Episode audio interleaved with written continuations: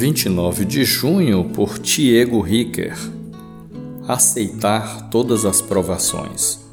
Meus irmãos, considerem motivo de grande alegria o fato de passarem por diversas provações. Tiago 1, verso 2. A epístola de Tiago é comparada por alguns aos Provérbios de Salomão, porque traz diversas orientações práticas e sábias para a nossa vida Inicialmente, ele orienta as igrejas a aceitarem as difíceis provações pelas quais passavam, e isso tem um motivo. Quando passamos por situações que se apresentam como verdadeiras provações, geralmente somos levados a fugir ou a não querer vivenciá-las. Todavia, precisamos aceitar com boa vontade todas elas, pois sabemos que a prova da nossa fé produz perseverança. Isso significa que quando resistimos firmes às provações, nós desenvolvemos a perseverança.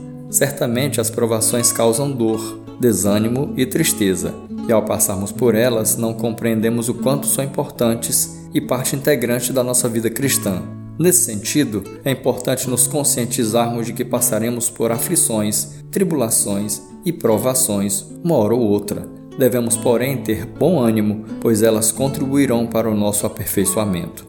Assim, ao passar por provações, tenhamos em mente as palavras de Pedro: Assim acontece para que fique comprovado que a fé que vocês têm, muito mais valiosa do que o ouro que perece, mesmo que refinado pelo fogo, é genuína e resultará em louvor, glória e honra quando Jesus Cristo for revelado.